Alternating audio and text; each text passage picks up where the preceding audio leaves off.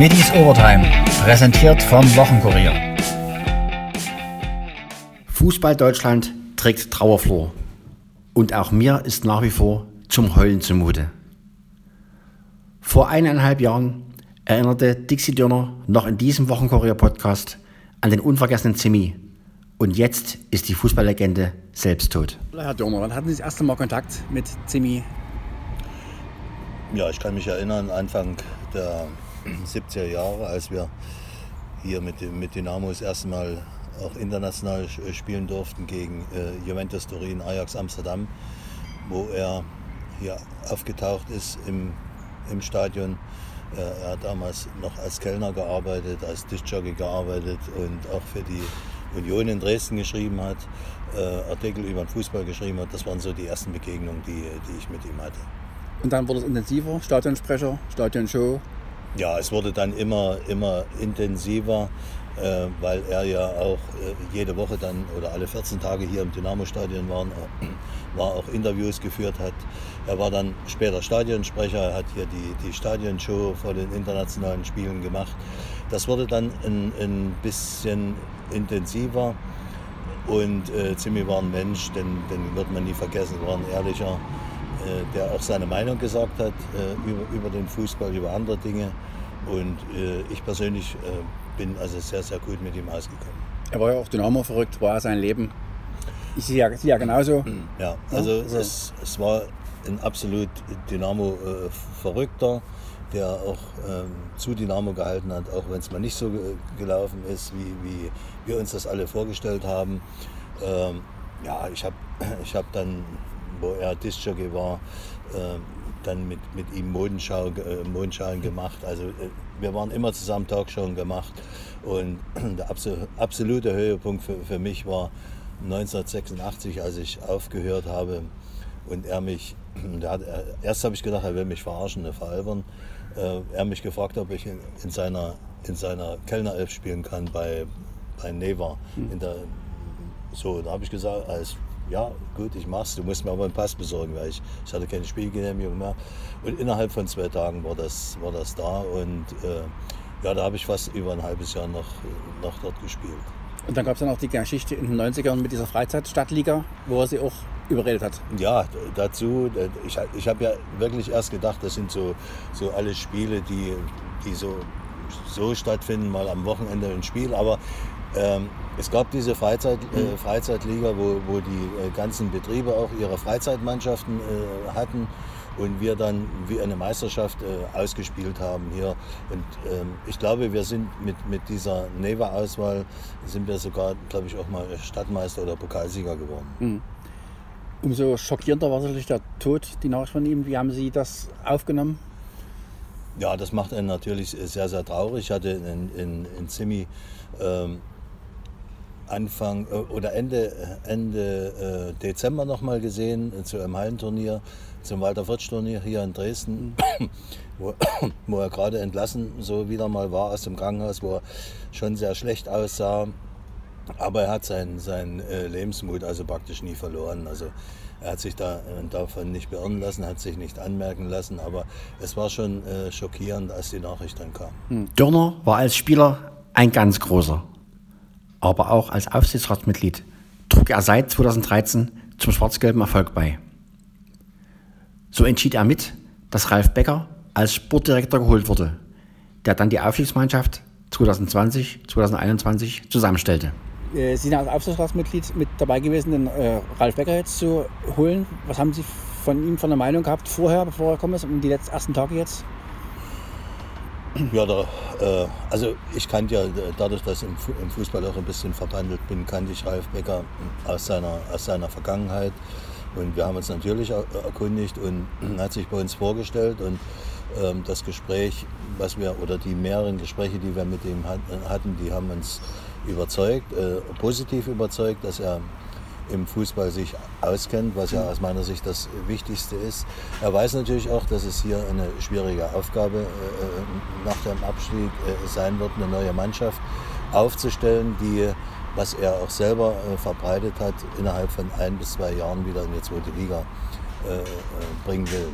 Das ist das ist seine Aufgabe und da müssen wir alle hier in Dresden, die mit Dynamo verbunden sind, ihm dabei helfen. Mit Holstein Kiel hat er fast geschafft. Dritte, zweite, erste Liga. War das auch ein Punkt oder hat es keine Rolle das gespielt? War, das, das war schon ein entscheidender mhm. Punkt, weil er hat uns ein klares Konzept äh, hinterlegt, wie er das in Kiel gemacht hat, äh, dass er innerhalb kürzester Zeit äh, zu einer Spitzenmannschaft geworden ist, in, in Kiel dann in der glaube ich, in der Relegation gescheitert ist ja. Äh, zum Aufstieg in die, mhm. in die erste Bundesliga. Was passieren kann, ist klar. Und das hat uns natürlich hier alle, äh, alle überzeugt. Dixie damals über Beckers Kompetenzen. Jetzt heißt es, eine neue Mannschaft aufzustellen. Die ersten Sachen sind schon gemacht worden. Nachwuchsspieler Kiefer ist, hat er verlängert. Und man kann nicht, nicht nur mit jungen Leuten arbeiten, wenn man oben mitspielen will. Haben Sie dem zugesagt, dass er auch ein paar Euro zur Verfügung bekommt? Ja, das ist ja, das ist ja die, die, die Voraussetzung, dass du hier nicht mit der Jugendauswahl in die dritte Liga gehen kannst. Das äh, wissen wir alle.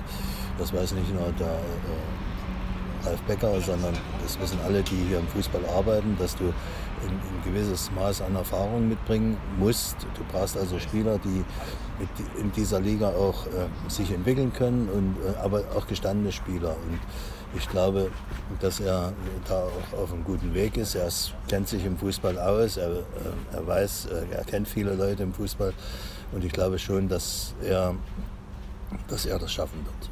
Aber das ist natürlich klar, das geht nur gemeinsam. Mhm. Man muss ein bisschen hoffen auf einen Glücksgriff. Einmal haben wir S-Wein, dann hat man Eilers, man hat immer so einen Glücksgriff gehabt und ist aufgestiegen dann mit den Glücksgriffen.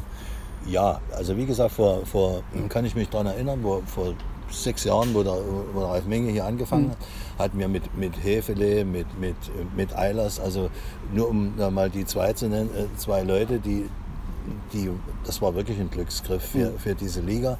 Und an, an diesen an diesen äh, Leuten sie, haben sich natürlich die anderen Spieler dann aufgerichtet und äh, sind dann überzeugend aufgestiegen. Man darf auch Marco Hartmann nicht, nicht vergessen, der damals noch äh, verletzungsfrei war, der, der eine, eine, super Serie damit hingelegt hat. Und solche Spieler brauchst du, um, um erfolgreich zu sein. Hoffen Sie, dass Marco Hartmann verlängert, weil ja Verletzungen angesprochen ist ja immer wieder ein kritisches Thema bei ihm? Also ich weiß, dass Gespräche geführt werden mit dem Trainer, mit dem äh, Sportdirektor und wir werden, wir werden abwarten oder wir werden sehen, wie, wie sich das entwickelt. Denn als Führungspersönlichkeit ist er schon ein wertvoller absolut, Baustein. Absolut. Ne? Die, ist, ja. die, große, die, große, Frage ist eben, äh, bleibt mhm. er gesund oder wird, ist er gesund und bleibt mhm. gesund. Dixie Dörner zu Ehren gab es am Wochenende vor allen Partien von der ersten bis zur dritten Liga eine Schweigeminute. Viele Mannschaften liefen mit Trauerflor auf und die Dresdner traten erstmals in der Vereinsgeschichte ganz in Schwarz an.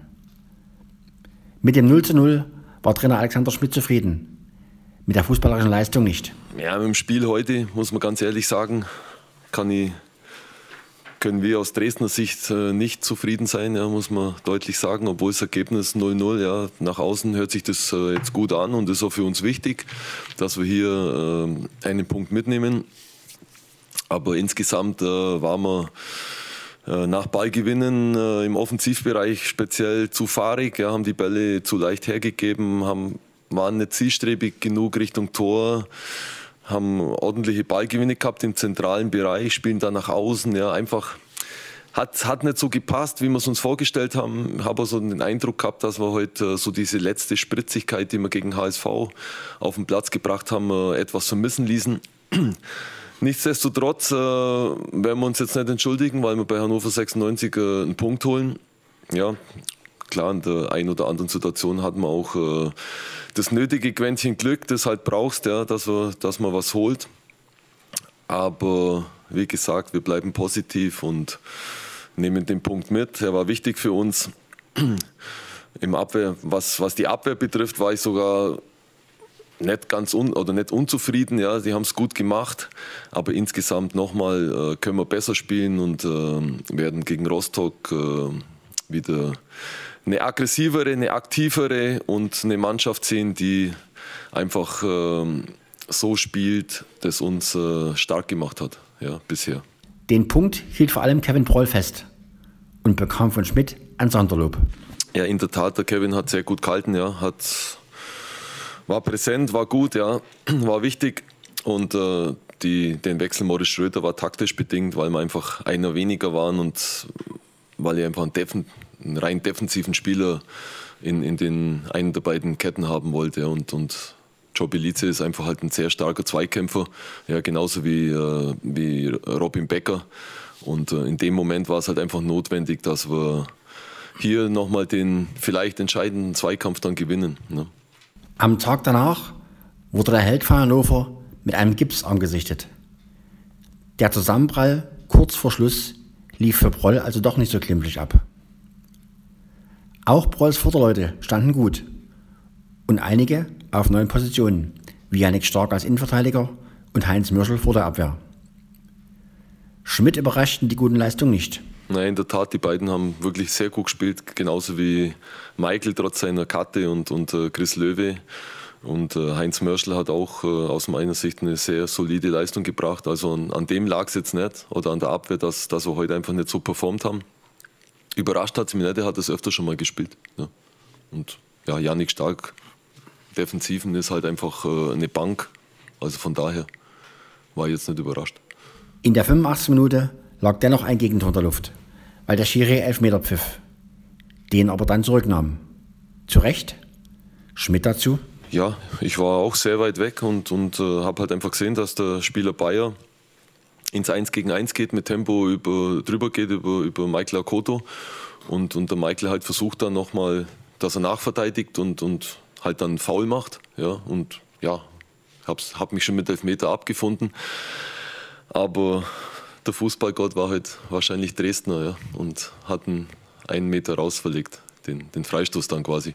Hannovers Coach Christoph Dabrowski war natürlich weniger begeistert. Ich sehe es ähnlich. Ähm, ich war auch sehr weit weg. Ich habe mich im ersten Moment natürlich gefreut, ja, dass wir die Chance haben, vielleicht äh, aus einer Elfmetersituation doch noch drei Punkte zu holen. Aber ja, es ist müßig, darüber zu diskutieren. Am Ende hat der Schiedsrichter sich das angeguckt. Wir müssen das akzeptieren und äh, mehr gibt es dazu auch nicht weiter zu sagen. Auf Wolke 7 schweben weiter die Eislöwen, sind nach dem 14-0 gegen Krimitschau weiter Spitzenreiter. Trainer Andreas Brockmann war rundum zufrieden. Ja, sehr eigentlich. Äh, wir haben, ich habe äh, vor dem Spiel schon gesagt, wenn man, wenn heiden Respekt von Grimmitschau, von der Spielweise, wo sie spielen. Das ist nicht einfach zu spielen gegen sie. Es ist nicht äh, äh, defensiv verteidigen, die wollen auch sehr druckvoll Druck machen. Und es ist äh, Geduldssache und auch wirklich 60 Minuten harte Arbeit. Ich glaube, wir haben am Anfang sehr gut angefangen, aber das Problem ist halt, ich glaube, wir haben es wir uns selber schwer gemacht im Spiel. Natürlich, wenn du am Anfang nicht die Tore schießt, dann, dann wird man dann gerade sagen wir, im zweiten Drittel viel zu klein, äh, zu klein, klein Spielereien und, und alles. Und auch noch um 1-0. Aber wir haben eigentlich defensiv sind wir relativ gut immer gestanden, haben relativ wenig zulassen. Und wenn was gekommen ist, war der Schwenni da. Ja, im letzten Drittel haben wir dann auch der Powerbreak genützt und, ich glaube, wir haben auch mehr Energie gehabt dann und alles. Und, ja, egal, ob sie wie hoch es war Derby, wir haben zu Null gewonnen. Ich glaube, wir haben ein sehr gutes Spiel gemacht gegen einen sehr guten Gegner. Nach dem Sachsen-Derby ist vor dem Sachsen-Derby. Am Freitag kommt Weißwasser in die Joy Next Arena. So heißt die Eishalle an der Magdeburger Straße seit einigen Tagen. Joy Next ist ein in Dresden ansässiger, international tätiger Automobilzulieferer.